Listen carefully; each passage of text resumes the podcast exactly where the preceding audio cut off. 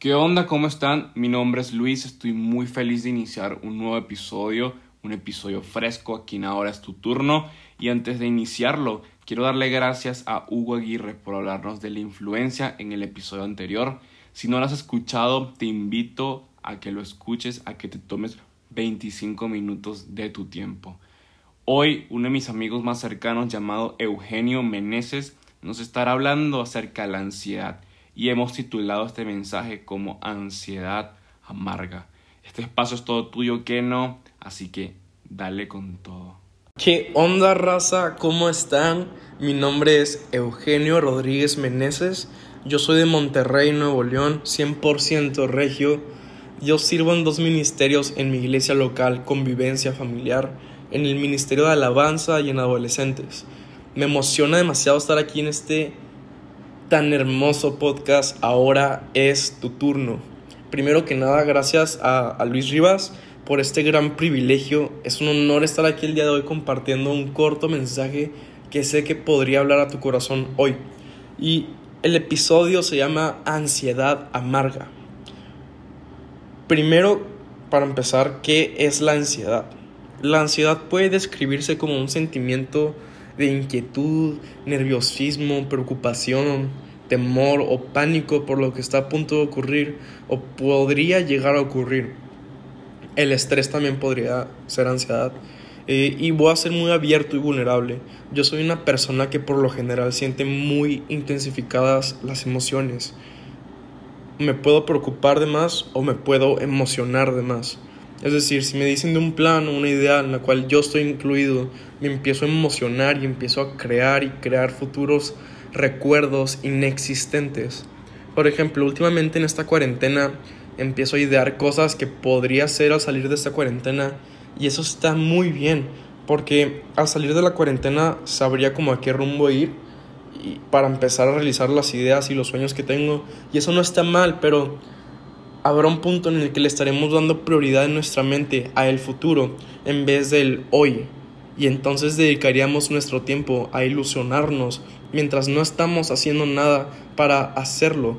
Y terminaríamos en desilusión porque entonces estaríamos solo pensando en caminar en vez de caminar. Y yo soy de esas personas que se quieren comer el mundo a la de ya. De esas personas que quieren correr antes de caminar. Por ejemplo, si quiero hacer algo que sé que es una muy buena idea, suelo preocuparme demasiado por hacerlo en vez de ocuparme en hacerlo.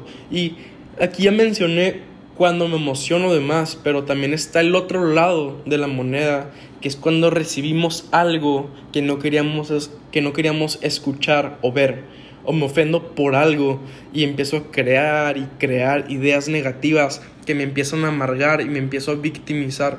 Y esa amargura echa raíces en nuestra mente y corazón que tarde o temprano, sin darnos cuenta, se esparcirá en nosotros como un veneno que poco a poco nos trastornará y podría contaminar a muchos.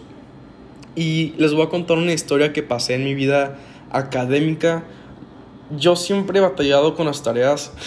O sea, cuando pasaban de esas semanas en las que literal los maestros les vale tu salud mental y te aventan todas las tareas que puedan sin cesar, batallaba demasiado al organizarme para hacerlas. Y hace muy pocos días, de hecho, como unos tres días, estaba hablando con uno de mis mejores amigos, Andrés Niño, y me contó que últimamente se ha estado organizando demasiado con todos sus proyectos, que son una chulada de proyectos, la verdad, eh, y me dijo que está chido organizarse, deberías hacerlo tú también, así con esas palabras.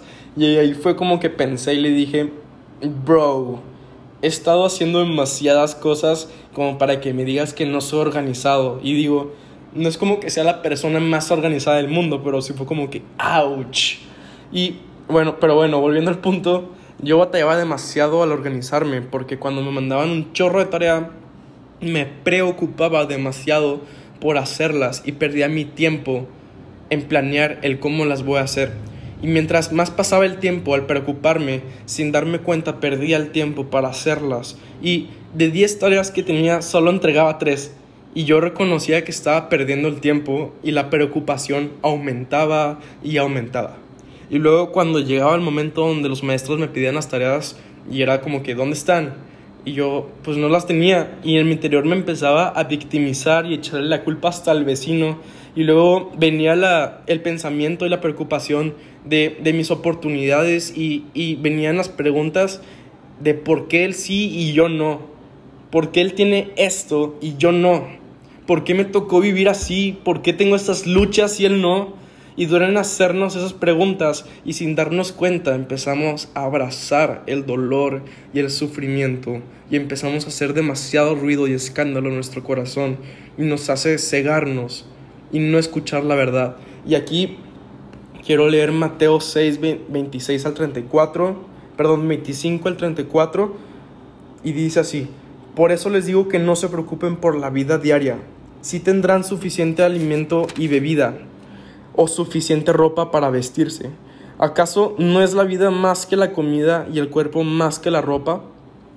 Miren los pájaros, no plantan ni cosechan ni guardan comida en graneros porque el Padre Celestial los alimenta. ¿Y no son ustedes para Él mucho más valiosos que ellos? ¿Acaso con todas sus preocupaciones pueden añadir un solo momento a su vida? ¿Y por qué preocuparse por la ropa?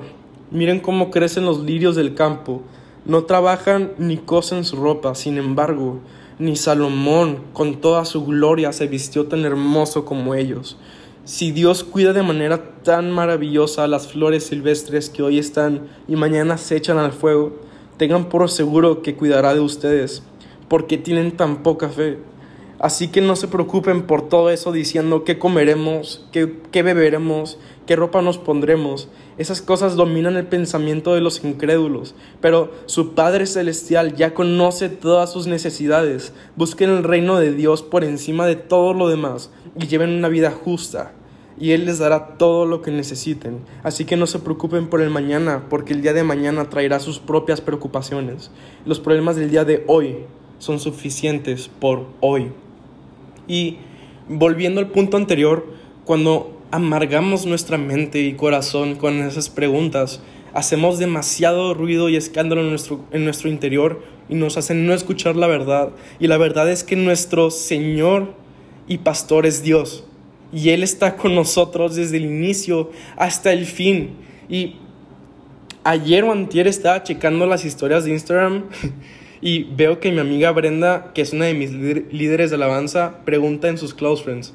No me acuerdo exactamente de la pregunta, pero era algo como, ¿es posible crear momentos con una canción que está llena de recuerdos pasados? Y me puse a pensar muy profundo y le di y le mandé un mensaje y empezamos a platicar y me dice que hay canciones que son muy especiales para ella, pero no las puede escuchar porque le hace recordar a personas o momentos pasados. Y yo le dije, es porque al escuchar la canción dedicas tu corazón al recordar el pasado en vez de vivir el presente. Y eso te hace bloquear el crear momentos en esa canción. Pero cuando te concentras en recordar no vas a poder crear momentos. Y es igual con el futuro. Si te concentras pensando en el futuro vas a bloquear tu presente.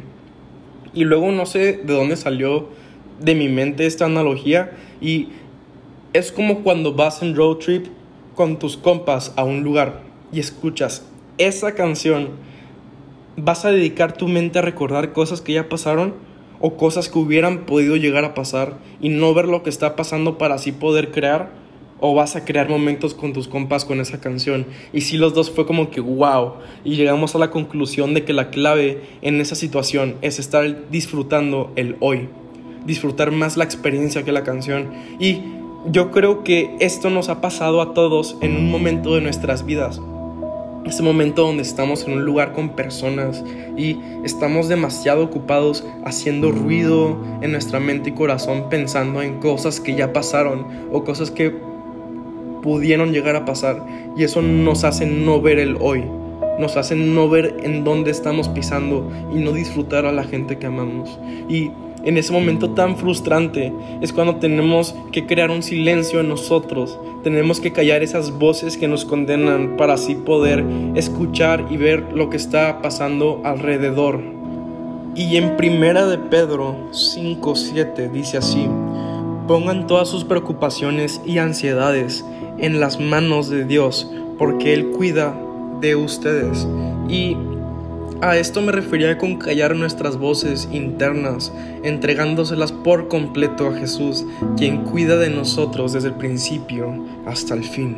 Y pensábamos que nuestra manera de vivir nos iba a detener, pero Dios lo utiliza para impulsarnos. Pensábamos que nos iba a hacer dudar, pero Dios lo utiliza para afianzar nuestra fe.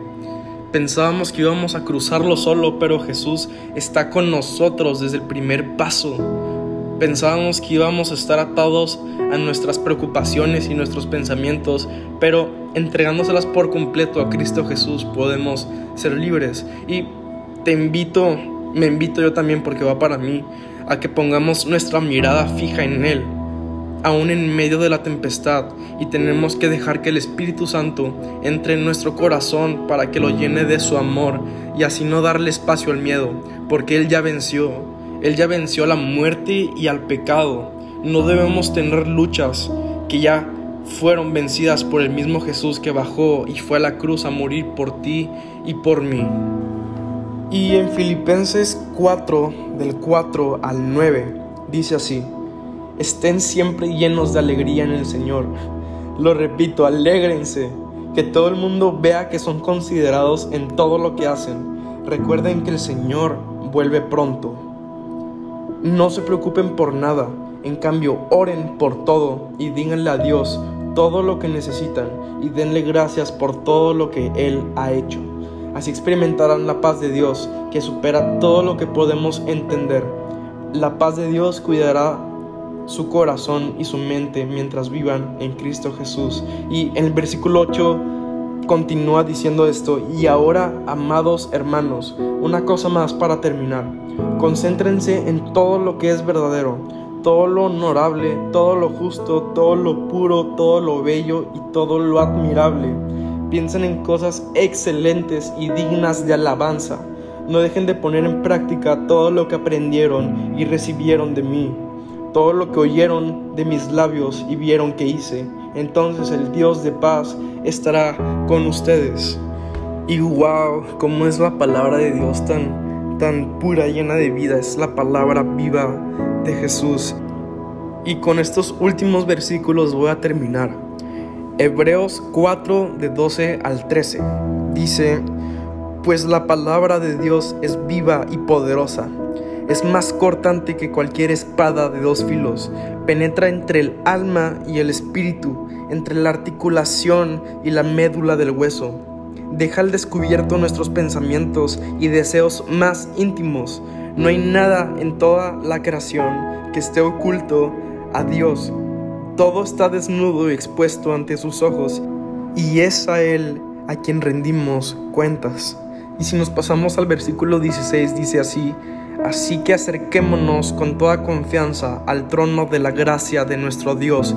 Allí recibiremos su misericordia y encontraremos la gracia que nos ayudará cuando más lo necesitemos. Y wow, wow, wow, wow, cómo es la palabra de Dios. La neta, no hay amor que se compare con nuestro Dios. Es tan increíble como vimos en Mateo, que así como ves de hermosos los pájaros y bien cuidaditos, cómo nos ha de cuidar a nosotros, porque somos sus hijos amados y nos ama con un amor incondicional. Wow, incomparable, un amor incomparable. Wow, wow. Y es por eso que tenemos que tener la certeza en nuestro Padre, en que nos podemos acercar con toda confianza y le podemos entregar todas nuestras ansiedades y preocupaciones sin dudarlo y Él cuidará de nosotros. Y esos desiertos internos que tenemos los convertirá en promesa, porque Dios convierte desiertos en promesa. Y con esto ya termino. No permitamos que nuestra mente se preocupe de lo que pasará o podría pasar mañana. Los problemas de hoy son suficientes por hoy y es Dios quien se encargará de darnos el pan nuestro de cada día. Muchísimas gracias a mi gran amigo Luis Rivas otra vez. Gracias, bro, por esta oportunidad, este privilegio de poder compartir este, este mensaje. Espero que haya sido de bendición para todos los que lo hayan oído. Y si conoces tú a alguien que sabes que sufre de problemas de ansiedad, te invito a que le compartas un poco de lo que escuchaste en, este podcast, en este episodio. Te invito a que le compartas este podcast y, y que lo abraces, porque todos necesitamos de un abrazo de nuestras amistades, de nuestros familiares. Y eso es todo por el episodio de hoy. Te mando yo a ti un abrazo ahí donde estés. Mantente expectante de los próximos episodios porque se viene muy bueno. Hasta pronto amigos. Bye bye.